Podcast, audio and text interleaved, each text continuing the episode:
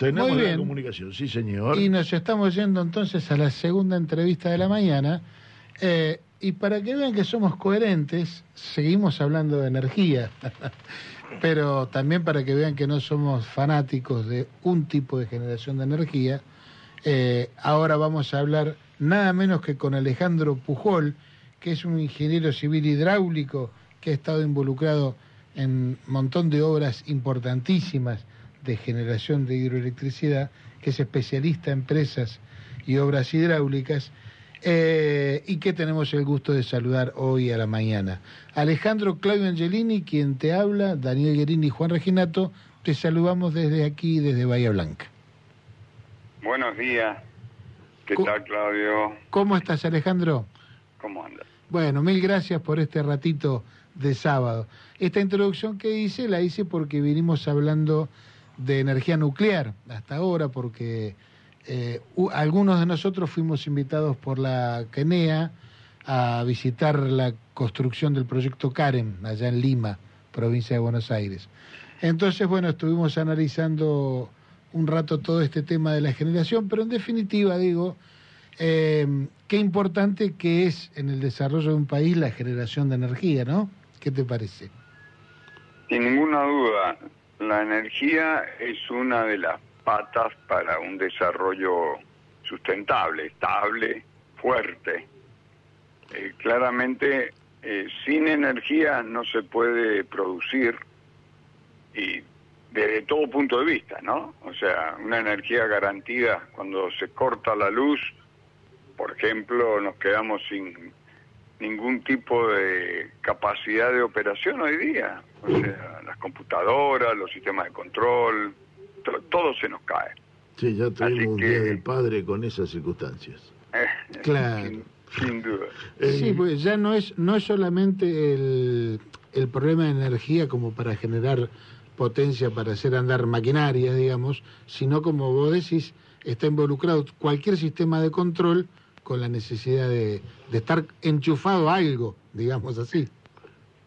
Exactamente, exactamente.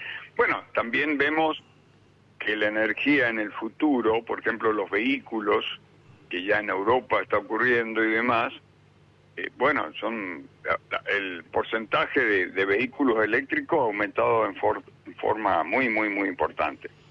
Entonces, tenemos que tener una energía limpia, renovable, que no nos eh, contamine, digamos, Claro.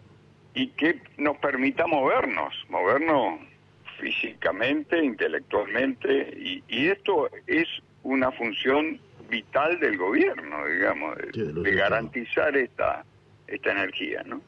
No es del mercado, es de los estados. Usted Es estuvo involucrado como ingeniero en, en- bueno, lo que veo es en casi todas las obras, ya hablamos con usted hace un tiempo atrás, en todas las obras en el, sobre el río Neuquén. Eh, y, y todas estas obras y todos esos diques ya están cumpliendo un periodo de tiempo bastante prolongado, eh, que el Chocón tiene más de 50 años del cierre, de- de- de- de- del endicamiento. Eh, ¿En qué instancia está? Porque todos ellos o se eutrofizan o tienen necesariamente reacondicionamientos de ingeniería eh, sobre los hormigones y sobre el, propio dique.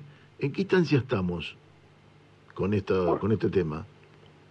Bueno, aquí hay dos aspectos in- involucrados. Uno es las presas, o sea, la estructura que contiene el empuje del agua y que el agua claramente va trabajando, en- va buscando vías de filtración o, o vías de pasaje, ¿no?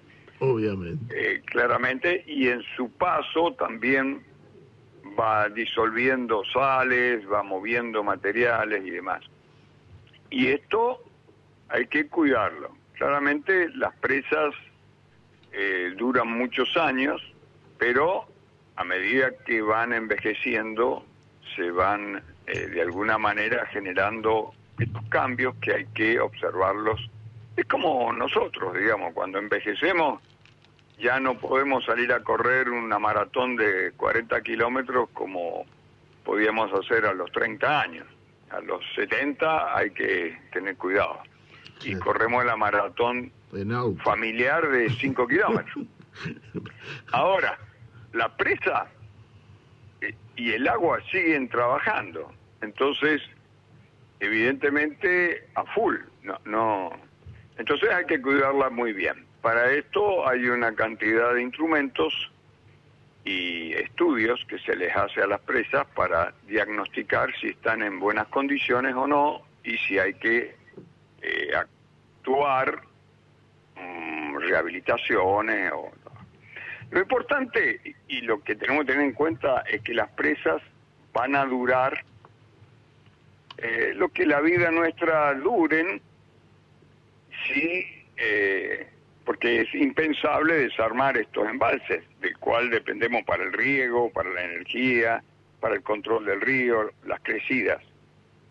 Entonces, eh, la obligación nuestra y del mundo, para eso es la Comisión Internacional de Grandes Presas, ah, prepara boletines técnicos para poder evaluar el estado de salud de estas estructuras. Bueno, esta estructura eh, aquí en la zona ya cumplieron, como recién bien se dijo, 50 años. Y bueno, hay que seguirlas eh, estudiando. Las presas de acá de la zona fueron hechas con muy buen nivel técnico y bueno, pero siempre hay que irlas controlando. Eso por un lado. Por otro lado está la generación de energía, en donde los paquetes, digamos, las turbinas, los generadores, es como un vehículo, digamos, se gasta, está rotando permanentemente, produciendo, y por otro lado hay lo que podría llamarse, digamos, la, pérdida de actualidad eh, o eh, un ayornamiento del punto de vista electrónico, mecánico del equipamiento, que esto se cambia, pero requiere una inversión muy, muy grande. Eso eh, le llamamos obsolescencia, digamos. y, es como cuando uno habla, bueno, tengo un Ford Falcon del año 1970, que era la mejor máquina quizá en esa época, un Torino, y hoy día, si lo quiero hacer andar a, a 140 en la ruta, bueno, tengo problemas, ¿no? Totalmente. Ahora, en, en relación a eso, Alejandro, en la anterior entrevista de Julio, eh, estuvimos hablando del el vencimiento de los contratos de concesión que tienen las empresas que actualmente se dedican a la, generación, particularmente ahí en el, en el Limay, en el Neuquén.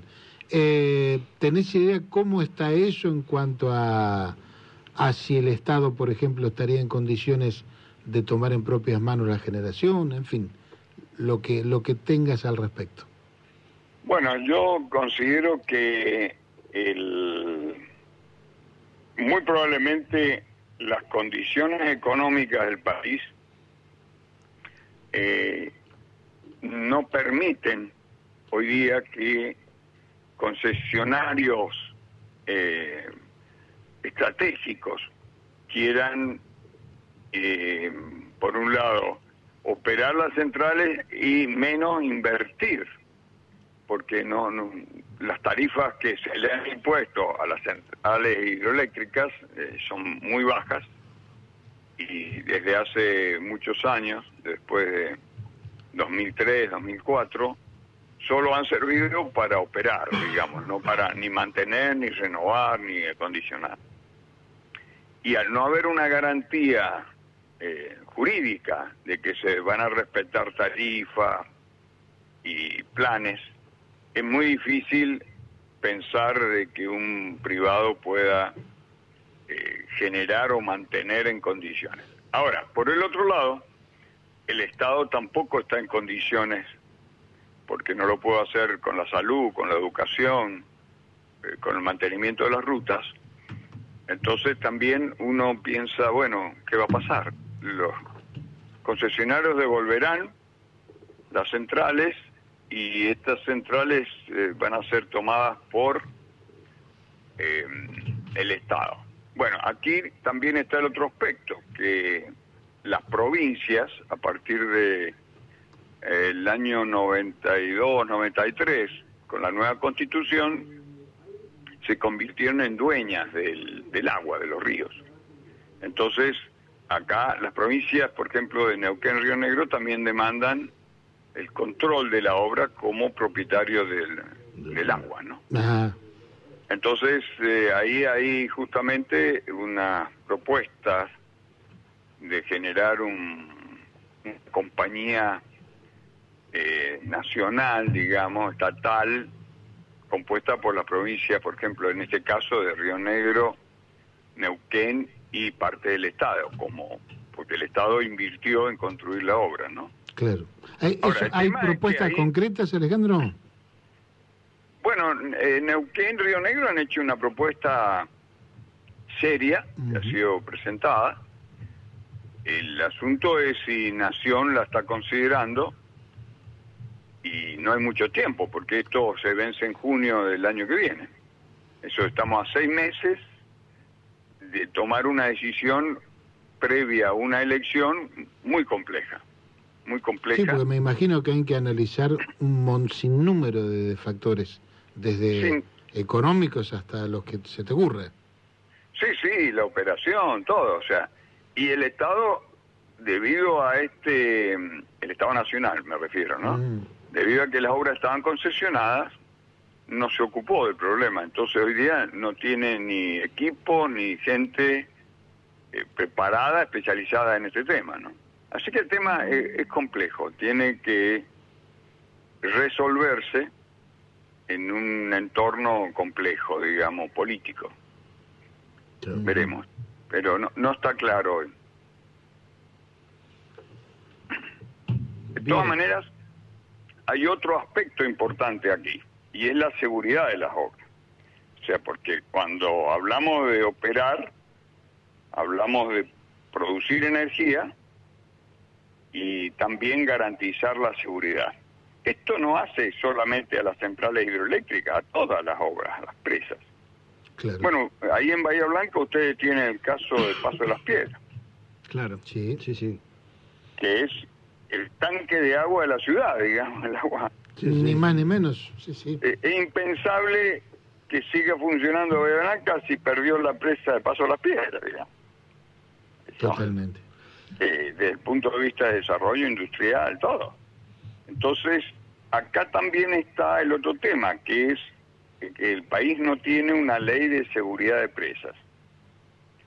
claro. Una ley implica poner en blanco y negro claro las obligaciones de, por ejemplo, los funcionarios que tienen que tener autonomía para exigir eh, trabajos de mejora, estudios en las obras, y que no sean estos un organismo dependiente a su vez de, de los sistemas de, de control del Estado, porque entonces, si no, la orden es no miren, no, no Claro. inviertan y, y ahí no, no funciona. Y, y acá hay que invertir.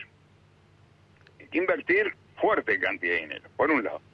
Y por otro lado, como país necesitamos seguir construyendo, o sea, por un lado manteniendo y por otro lado construyendo nuevos aprovechamientos, porque la energía requiere un equilibrio entre las energías, por ejemplo, fotovoltaicas o eólicas, y cuando ésta deja, por ejemplo, de noche la fotovoltaica o cuando para el viento, se requieren fuertes cantidades o bloques de energía disponibles para poder eh, garantizar que la energía continúa siendo provista. Claro, ¿no? Claro. Sí, sí. Esto es todo un desafío que requiere inversión y que hoy día, desde hace ya 20, 25 años, no, no se está haciendo. Y, mm, y un- una consulta, ¿esa inversión no estaba prevista en los pliegos de concesión con los privados? Porque digo, si no, es, es como una estación de, de- de peaje que no repara la ruta, ¿no? Es decir, en, en todo el Bueno. periodo de conce- la, la desarticulación del sector que, que se hizo con agua y energía, con hidronor y demás, allá por los 90, se suponía que el privado que asumía tenía algún nivel de, de compromiso en hacer ese tipo de inversiones. ¿Esto no, no, no ha sucedido así? El, el privado tenía una serie de em, digamos, tareas obligatorias. De, por ejemplo, problemas que se habían detectado al momento, hace 30 años, de que debía hacerse. Esas tareas se realizaron y fueron controladas por el ORCEP, el Organismo de Seguridad de Presas, que de alguna manera se creó para controlar estas acciones, para las presas eh, que se licitaron. Ahora, el problema es que eh, en ese momento cada concesionario privado vendía la energía en forma autónoma, como si fuese una bolsa, digamos, un comercio de energía, al precio del mercado y la demanda. Cuando se produce eh, la crisis en 2003, eh, se fija una tarifa de emergencia por un año o dos, muy, muy baja, que era una tarifa de operación, que fue aceptada porque fue una norma, ¿no? El problema es que esa tarifa nunca se liberó y quedó eh, de alguna manera como una tarifa de mantenimiento por 20 años. Entonces, ahí eh, cambió fuertemente el, digamos, el, las cláusulas o, lo que fuera el, aspecto jurídico de, los contratos de concesión, donde una de las partes deja de eh, cumplir el, de alguna manera el acuerdo. De todas maneras, las concesionarias tenían obligaciones de construir nuevas presas, era que tenían que mantener operando las centrales. Eso es lo que decía el pliego. Y bueno, hoy día las van a entregar operando. Ahora, eh, uno puede entregar una operación ayornada a las condiciones actuales o operando, digamos, con un equipo eh, utilizado y... Sí, sí, caminado, digamos, ¿no? Sí. Devuelven el Falcon con el, su motor original. devuelven el Falcon andando. Y, una consulta, las inversiones de las que mencionaba, em, entiendo por, por mm, que, podrían ser em, no, no una gran inversión, sino un plan de inversiones sostenidas de menor este, volumen. ¿Eso es lo que requieren las represas? Pues estamos hablando de sistemas de control, estamos hablando de, elementos que siempre tienen más de un componente para la misma función y demás. Sí, bueno, es un, de todas maneras, un plan de inversión que fuerte, porque eh, nosotros consideramos en un estudio que hemos hecho ahora que hay que invertir algo así como 800 millones de dólares en cinco años. Uno puede hacerlo en 10 si quiere, pero de todas maneras el parque rotante tiene que cambiarse y, hay que hay que invertir para que esto vuelva a tener un estándar. Eh, nunca va a ser un, un auto nuevo, va a ser siempre un Ford Falcon mejorado. Pero claramente eh, requiere una inversión en, los aspectos electromecánicos. Está el otro que es el mantenimiento de la presa, que también requiere eh, trabajo y automatizar los sistemas de control y estudiarlos y todo eso también requiere realizar diagnósticos y ver que las presas estén seguras, claramente. Y la, la, provisión de, la última de mi parte, este, la, la provisión de, del, para esa renovación electromecánica, em, ¿tiene proveedores locales? ¿Hay, ¿Hay capacidad técnica, quedó capacidad técnica e infraestructura de servicios para hacer la renovación, por ejemplo, de los elementos rotantes y, lo que mencionaba? Sí, bueno, eh, hace 20 años teníamos empresas que producían turbinas, como Pescarmona, IMSA, digamos, en Mendoza, y empresas que, que producían generadores, transformadores. Muchas de estas se fundieron o no, no, hoy no están y claramente va a haber que importar equipamiento eh, que vendrá de otro lugar y que son divisas. hoy, hoy día son divisas y que de alguna manera requieren eh, de algo- inversiones y, y dólares. Claro. Así que eso, esa es nuestra realidad. Es como cuando aerolínea tiene que comprar aviones, los compra afuera, no, no hay acá. Obviamente. Sí, sí. Entonces, eso hemos perdido. Esta... Nosotros teníamos un plan de desarrollo muy interesante y claramente eh, la industria lo acompañaba. Cuando el plan se acaba, la industria eh, Sí, se fundió.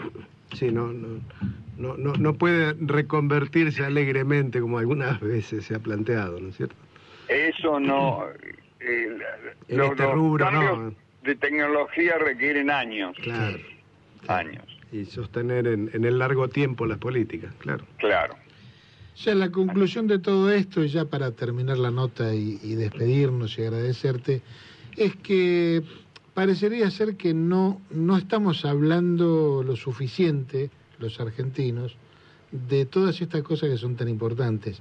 Es decir, uno en los medios ve muchos chisporroteos, muchas cosas superfluas, pero parece que de, de estas cuestiones no se está hablando. Eso eh, es totalmente cierto.